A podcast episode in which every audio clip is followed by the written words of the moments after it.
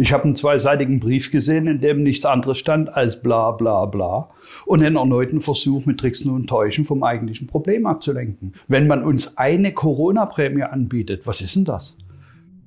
Eigentlich hätten wir in der Sendung heute Farin Urlaub von der Band Die Ärzte in einem langen Interview gehabt, aber Sie haben es gerade gehört, den Gewerkschaftschef Klaus Weselski, der empört sich über das Angebot der Deutschen Bahn, über die ähm, Gehaltsverhandlungen so sehr, dass wir einen Bahnstreik haben. Und es fährt kaum eine, also konnte auch ich heute nicht nach Berlin zu Farin Urlaub. Wir holen das selbstverständlich nach. Für Bahnkunden war und ist es sicher ärgerlich, so kurzfristig umplanen zu müssen, denn der Streik wurde ja erst am Freitag angekündigt. Geht im Übrigen bis Mittwochmorgen um 2 Uhr mit noch ein paar Folgeschäden. Also da werden schon auch noch ein paar Bahnen am Donnerstag und Freitag ausfallen. Viele Termine, Besuche werden am Wochenende und auch in dieser Woche nicht klappen, auch vielleicht bei Ihnen nicht. Ja, warum also muss man in Pandemiezeiten so knallhart mehr Geld verlangen wie die Lokführer, Zugbegleiter und andere Bahnangestellte? Wo doch die meisten Züge im vergangenen Jahr ohnehin mindestens halb leer waren und die Deutsche Bahn sicher auch in diesem Jahr den nächsten harten Milliardenverlust einfährt. Wir haben den GDL-Chef Klaus Wieselski heute im Interview mit meiner Kollegin Corinna Budras und Sie können sich schon mal darauf einstellen, da knallt es ganz gewaltig. Spannendes Gespräch. Herzlich willkommen also zum FAZ-Podcast für Deutschland. Heute ist Montag, der 23. August. Ich bin Andreas Krobock. Schön, dass Sie dabei sind.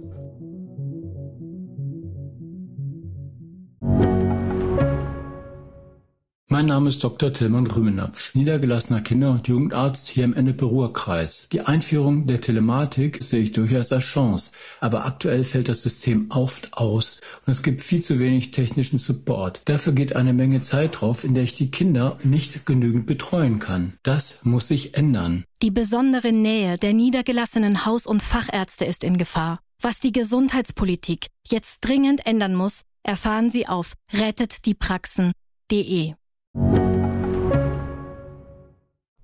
Ich habe es gerade schon gesagt, ich bin selber sozusagen Opfer des Bahnstreiks, wäre sonst heute eigentlich in Berlin zum Interview verabredet gewesen mit Farin Urlaub von den Ärzten. Ja, im Prinzip ist ja gegen Streiks nichts einzuwenden, aber gerade mal zwei Tage vorher Bescheid zu sagen, ab Sonntag fahren keine Züge mehr, so war es am Freitag, finde ich schon ein bisschen schwierig. Bevor wir uns also gleich das Interview mit Klaus Weselski anhören, begrüße ich erstmal unsere Interviewerin und wir quatschen vorher ein bisschen. Hallo Corinna Budras. Ja, hallo ähm, Andreas und auch mein herzliches Beileid, dass du da Bahnopfer wurdest heute. Ja, wie ist denn das mit dieser knappen Vorankündigung, zwei Tage? Trifft man damit nicht eigentlich die, die Kunden am stärksten, weil viele einfach keine Chance mehr haben, umzuplanen? Ja, kann man so sagen. Also ist übrigens legitim, ja. Es gibt keinerlei Beschränkungen, was sowas angeht. Äh, in, in, insbesondere in den Streiks der Daseinsvorsorge gibt es keine besonderen Regeln, wie man sie zum Beispiel aus dem Ausland kennt, ne, dass es vielleicht eine Ankündigungsfrist gibt, mal eine Woche oder zwei. Nö, in Deutschland mhm. äh, kann das relativ zügig gehen und Herr Wieselski, das werden wir gleich noch hören, fand das eigentlich auch großzügig genug. Oder machen Sie es eigentlich extra, wollen also die Kunden treffen, um damit die Bahn noch mehr in die Pflicht zu nehmen? Na, ich hatte so ein bisschen das Gefühl, dass er die Kunden da eigentlich gar nicht so sehr im Blick hat. Es geht ihm sehr darum, den Bahnvorstand zu treffen und der Bahn das Leben so schwer wie möglich zu machen. Und natürlich ist es schwierig, innerhalb von kürzester Zeit die Fahrpläne neu zu, ähm, neu zu strukturieren, neu zu organisieren. Das ist ja eine unglaubliche Infrastrukturleistung, die die Bahn da stemmen muss. Also insofern kommt es ihm natürlich zu Pass, wenn er da die Frist relativ gering hält. Mhm. Und warum wollen die Lokführer und Zugbegleiter und so weiter eigentlich in einem Jahr mehr Geld, Stichwort Corona-Pandemie, in dem andere, kann man ja so sagen, froh sind, überhaupt noch ihren Job zu haben. Nicht wenige haben den ja auch verloren. Genau, also das ist tatsächlich die Frage, die wir ihm auch gestellt haben. Vielleicht mal, um die Rahmendaten zu nennen, das, was die GDL ja. eigentlich fordert. Die wollen 3,2 Prozent mehr Gehalt bekommen in zwei Stufen. Die GDL würde sehr gerne dieses Jahr schon anfangen und die nächste Stufe dann im nächsten Jahr ähm, erklimmen. Die Deutsche Bahn hat da eben ihre Schwierigkeiten, die bietet auch 3,2 Prozent, aber möchte das ein bisschen mehr strecken, also über einen Zeitraum von 40 Monaten. Dann fordert die GDL auch noch eine Corona-Prämie in Höhe von 600 Euro und ähm, das ist dann wiederum ein ganz anderes Paket, ist eher so die Frage, wen sie noch vertreten möchten. Und da haben sie, sie wollen im Grunde genommen ihre Machtbasis erweitern und wollen eben nicht nur die Zugbegleiter oder die Lokführer unter ihre Fittiche nehmen, sondern auch wesentlich weiter aus, sich ausbreiten. Und das ist der Bahn nicht so geheuer. Mhm, weil mit den 3,2 Prozent hört sich ja jetzt gar nicht so kompliziert an. Die einen wollen es über 24 Monate strecken, die Bahn über 40 Monate. Da könnte man sich ja irgendwo treffen. Sollte man meinen. Aber wie gesagt, ähm, es ist wahrscheinlich wirklich atmosphärisch sehr, sehr schwierig. Und dann geht es, steht auch noch eine andere Frage eben im Raum, die, äh, wie groß man die GDL äh, lassen werden möchte. So würde ich es gerne mal formulieren. Hm. Sag uns doch mal, damit wir einen Vergleich haben, ähm, was so ein Lokführer und auch ein Zugbegleiter überhaupt so verdient. Genau, also der Lokführer ist oder die Lok Lokführerin natürlich, ist im Konzern, äh, gehören zu denjenigen, die am meisten verdienen, zwischen 44.000 und 52.500 Euro im Jahr. Da sind auch Zulagen und Weihnachtsgeld eingeschlossen. Ähm, Fahrdienstleister ist eben eine andere Kategorie. Ähm, die können ein bisschen mehr verdienen, 54.500 Euro im Jahr. Da gibt's die Spanne aber größer. Und dann hätten wir noch die Zugbegleiter, ne? Hast du noch gefragt. Mhm. Ja, ja, genau, die Metropa-Helden. genau. Die ähm, haben eine Spanne zwischen 37.000 bis 50.000 Euro brutto im Jahr. Mhm. Und wenn ich das jetzt richtig gesehen habe, die orientieren sich jetzt also Weselski auch bei den Forderungen an der Schweiz. Er sagt, da würden Lokführer noch viel mehr verdienen, aber finde ich jetzt auch ein bisschen komisch, denn in der Schweiz verdient doch eigentlich jeder mehr. Ja, das kann man auch sagen. Also sicherlich auch die Zeitungsredakteure, vielleicht wäre das für uns auch noch ein Argument, aber äh, Spaß beiseite. Im Übrigen verdienen die, die, die Bahnleute gar nicht so viel weniger als Zeitungsredakteure, sogar mehr als viele, würde ich sagen. Ja, das genau. Das, das ist in der Tat auch ein interessanter Aspekt. Ne? Das habe ich übrigens auch schon als Argument gehört. Also, dass er vielleicht auch deswegen Schwierigkeiten hat, bei der Journalie durchzudringen, weil äh, man da selber äh, vielleicht Schwierigkeiten hat.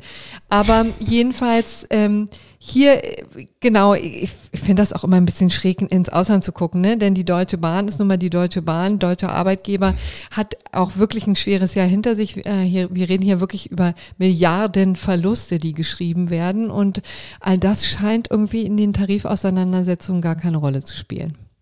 Hm. Okay, dann würde ich sagen, hören wir uns das Gespräch mal an. Da fliegen die Fetzen, könnte man sagen, oder? Es ging richtig hoch her. Doch, finde ich auch. Viel Vergnügen mit Corinna Budras und Klaus Weselski. Corinna, wir hören uns im Anschluss nochmal kurz. Dann darf ich jetzt Herrn Klaus Weselski begrüßen, äh, der Vorsitzende der Gewerkschaft der deutschen Lokomotivführer. Hallo, Herr Weselski. Ich grüße Sie, hallo. Heute sind ja mit Ihren Steigs im Personalverkehr, ähm, sind Sie in die zweite Runde des Arbeitskampfes eingestiegen. Sie wollen den Fernverkehr bis Mittwochmorgen lahmlegen.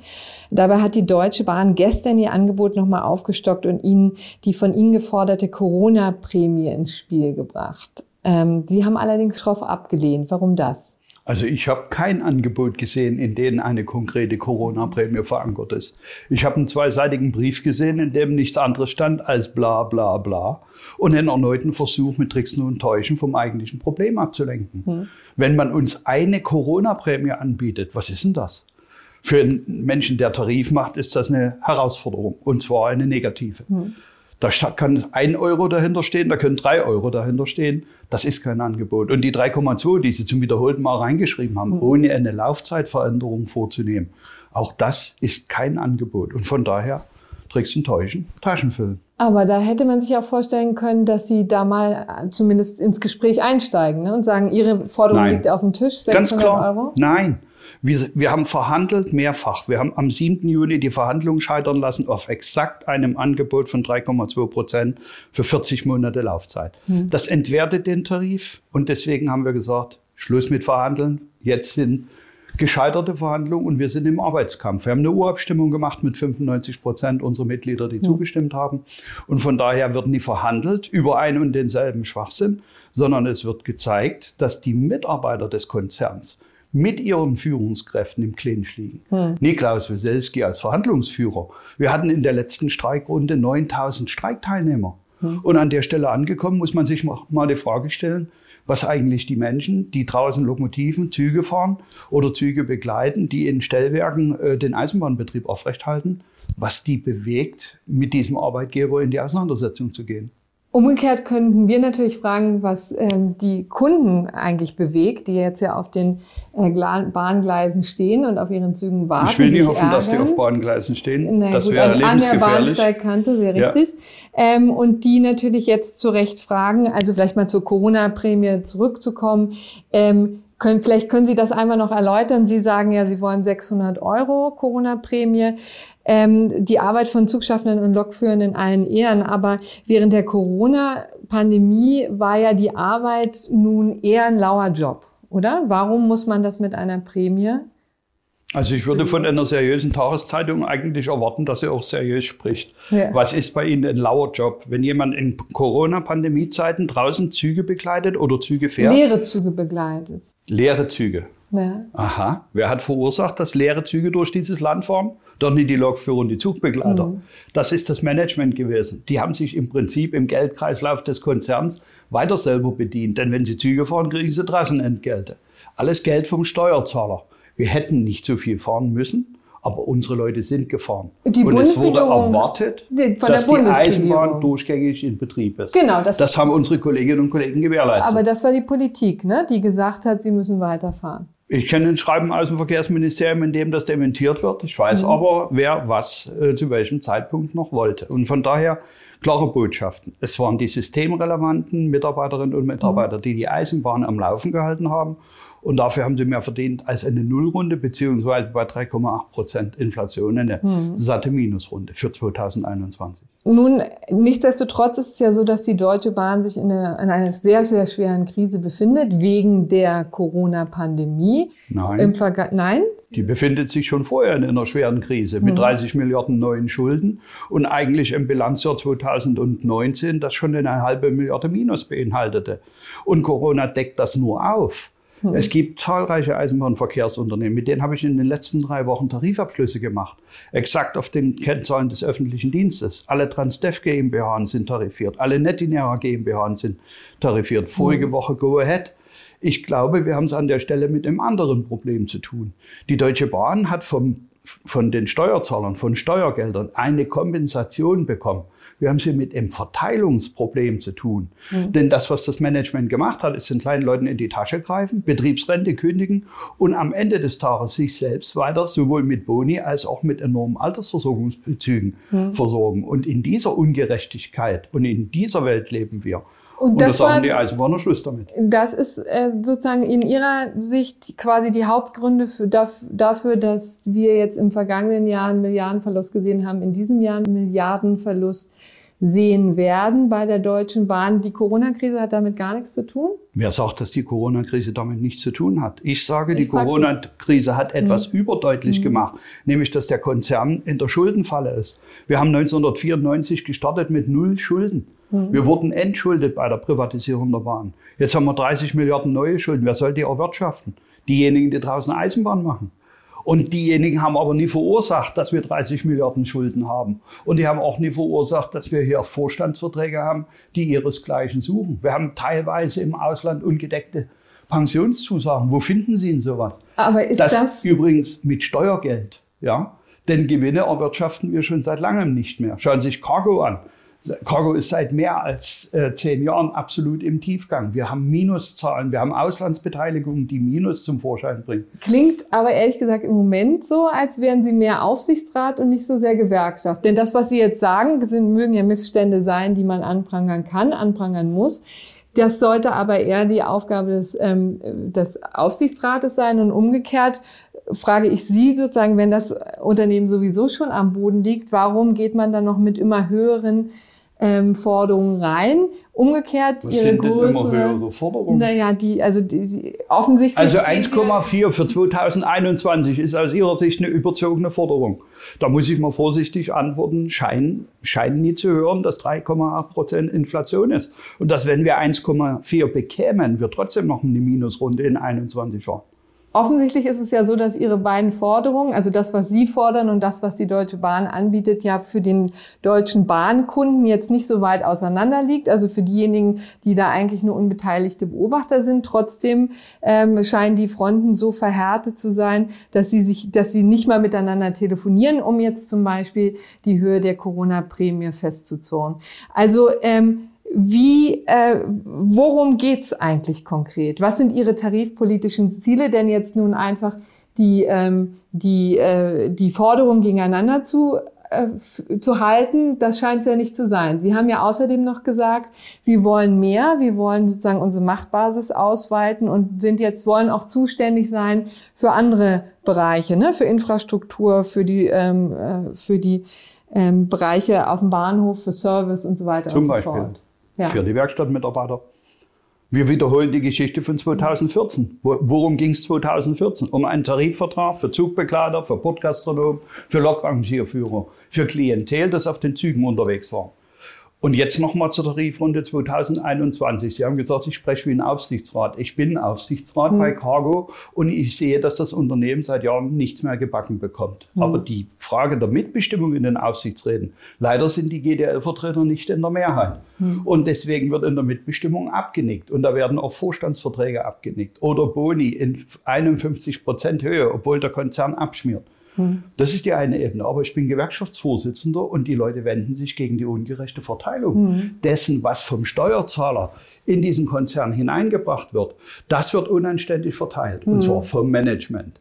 Und deswegen sage ich ganz klar, wieso müssen wir zuschauen, wie sich ein äh, Vorstand mit 20.000 Euro Altersversorgung pro Monat äh, einen Vorstandsvertrag organisiert, während den kleinen Leuten die Betriebsrente, die im gesamten Arbeitsleben bei maximal 150 Euro ankommen kann, während diese Betriebsrente jetzt abgeschnitten wird, beim Lokführer zum Beispiel, der 30 Jahre dabei ist, der kriegt jetzt auf einmal bloß 100 Euro äh, monatliche äh, Betriebsrente. Und da sage ich ganz einfach, wenn wir uns gegen Ungerechtigkeit wenden, wo ist denn eigentlich das Problem? Wir wenden uns gegen eine unanständige Verteilung und gegen ein Gebaren eines Vorstandes, der niemanden Rechenschaft ablegen will. Aber im Tarifkonflikt und in der Tarifauseinandersetzung wird das überdeutlich sichtbar. Der Problem liegt natürlich ähm, darin, dass Sie als äh, ein, dass Sie in einem Unternehmen tätig sind, das der Daseinsvorsorge dient und das Stimmt nicht ganz. Das wurde 1993 aus dem Grundgesetz gestrichen, Artikel 87e. Weil wir privatisiert haben, weil wir den Wettbewerb wollten. Ja, faktisch Und ist von daher reden wir so, zwar ne? alle wieder über Daseinsvorsorge, Ja. aber es ist keine mehr. Auch das ist eine Entscheidung faktisch der ist Politik es das gewesen. natürlich so. Ne? Nein, faktisch ist es nicht so. Bitte bleib, bleiben Sie doch bei den Fakten. Das wurde 93 vom Parlament entschieden. Die Daseinsvorsorge für die Eisenbahn wurde gestrichen. Wir wurden privatisiert. Es wurde liberalisiert. Jetzt haben wir massenweise Wettbewerber am Markt, mit denen ich übrigens gute Tarifverträge abschließe. Und der Staatskonzern kriegt es nicht gebacken. Warum?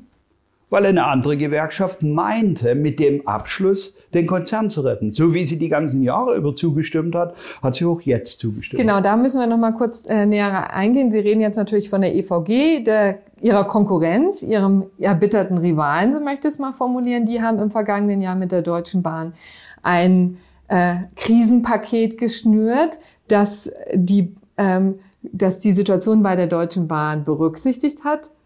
Dazu sind Sie offensichtlich nicht bereit.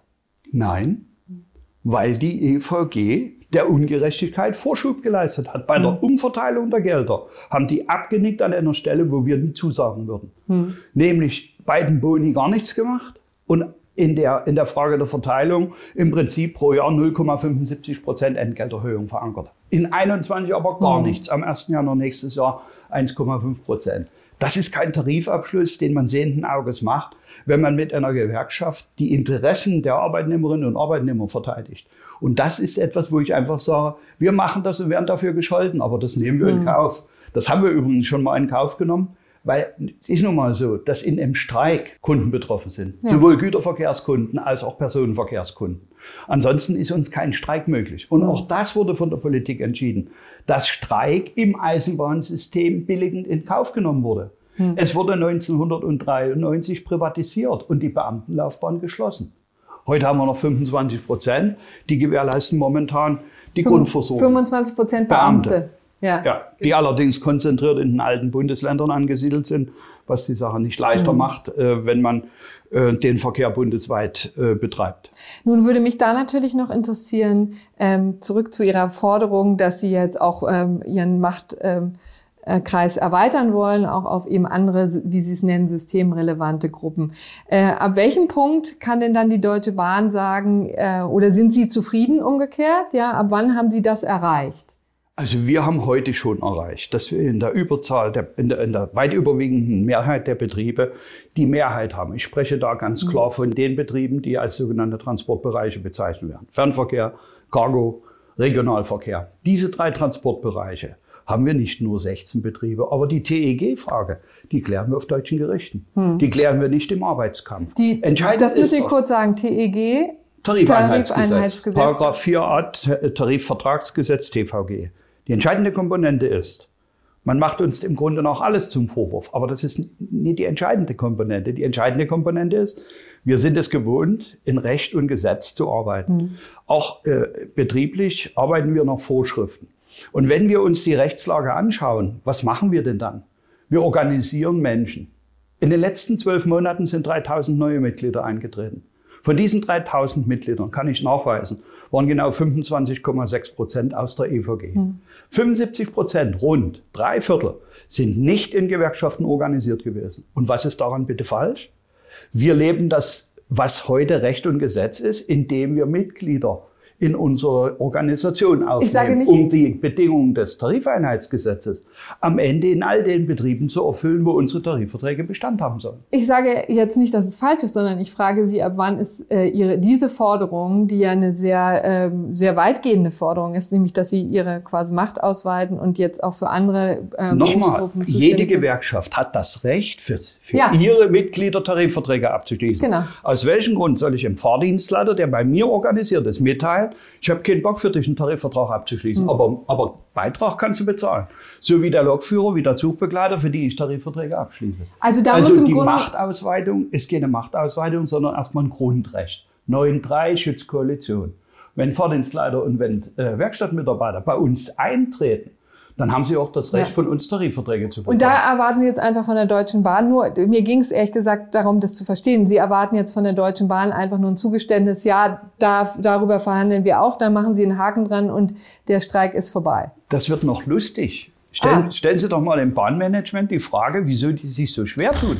Die könnten mit uns im Vorbeigehen alle Tarifverträge abschließen. Nach Ansicht der Deutschen Bahn werden die ja nur in 16 Betrieben wirksam. Denn wenn TEG herrscht und wenn wir über die Gerichte eine Methodik entwickelt haben, die auch tatsächlich die Mehrheit gerichtlich feststellt, dann kommt auf einmal wahrscheinlich was anderes raus. Dann sind wir nicht bloß in 16 Betrieben, sondern in weit mehr. Das heißt also, das Problem von der Deutschen Bahn verursacht, TEG anzuwenden, kann doch nicht dadurch gelöst werden, dass sie uns verwehren, für alle unsere Mitglieder äh, Tarifverträge abzuschließen. Hm. Sie weiß doch angeblich nie, wie viele Mitglieder wir haben. Deswegen hat sie sich entschieden, sind nur 16 Betriebe. Wir wissen, wie viele Mitglieder wir in den derzeitigen äh, Transportbereichen haben. Und wir wissen auch, wie viele Mitglieder wir schon bei Fahrdienstleitern, bei Werkstattmitarbeitern haben. Hm. Und da wird es dann spannend, wenn wir uns die Betriebslandschaft hinterher anschauen. So, und wie geht's jetzt weiter, Herr Wieselski? Also jetzt geht's weiter bis Mittwochmorgen, 2 Uhr läuft der Streik. Dann werden wir diszipliniert wieder zum Fahren übergehen und dann ist die Deutsche Bahn AG dran. Mhm. Und falls die weiter solche tollen Angebote machen, die eines Managements unwürdig sind, dann werden wir einen nächsten Arbeitskampf sehen. Und wird der unbefristet sein?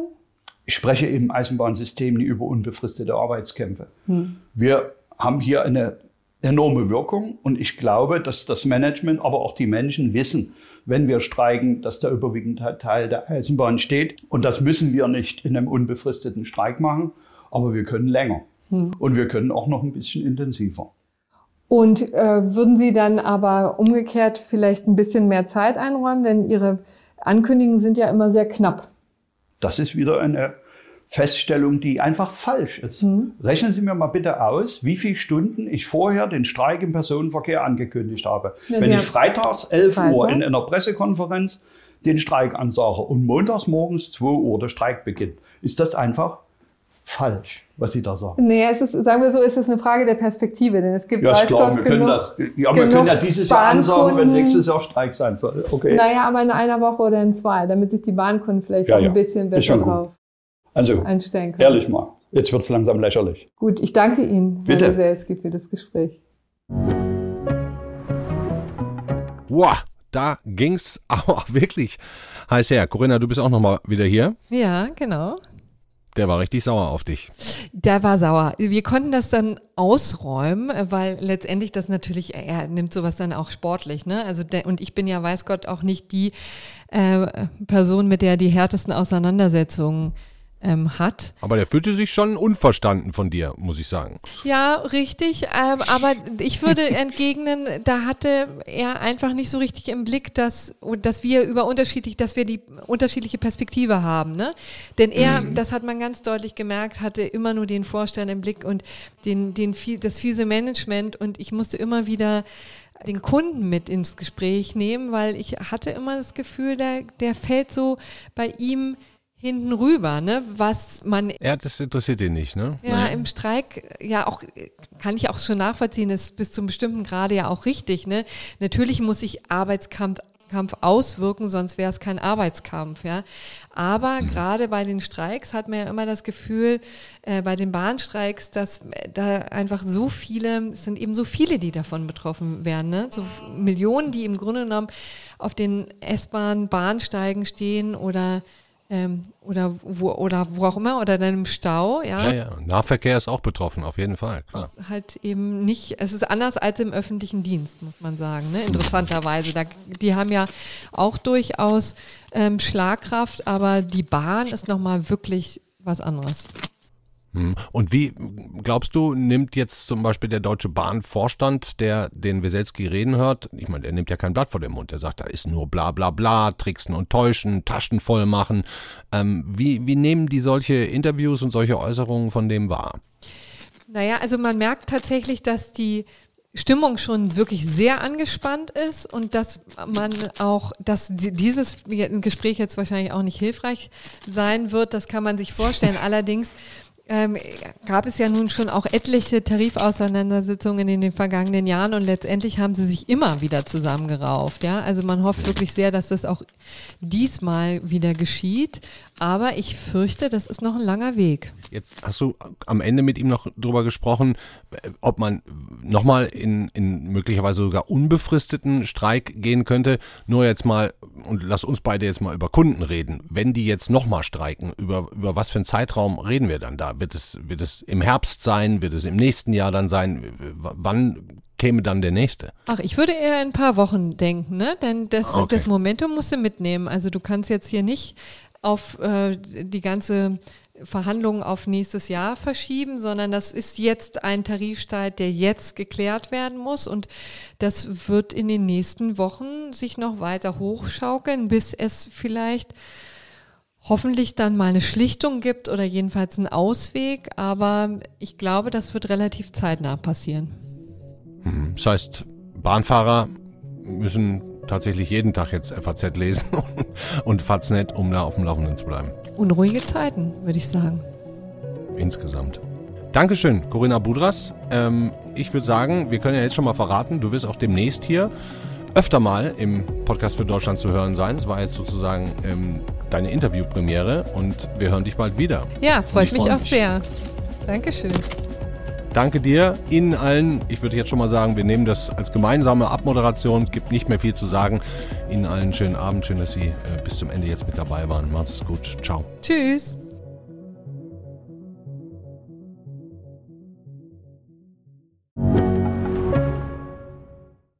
Bin Dr. Falk Stierkart und leite ein medizinisches Versorgungszentrum in Erlangen. Der Job als niedergelassener Arzt ist nicht unattraktiv, aber er scheitert oft schon an der Wurzel. Wenn unser Studiensystem nicht darauf ausgelegt ist, genug Ärzte in guter Qualität auszubilden, wie soll die medizinische Versorgung in Mittelfranken dann gedeckt sein? Die besondere Nähe der niedergelassenen Haus- und Fachärzte ist in Gefahr. Was die Gesundheitspolitik jetzt dringend ändern muss, erfahren Sie auf rettetdiepraxen.de. thank you.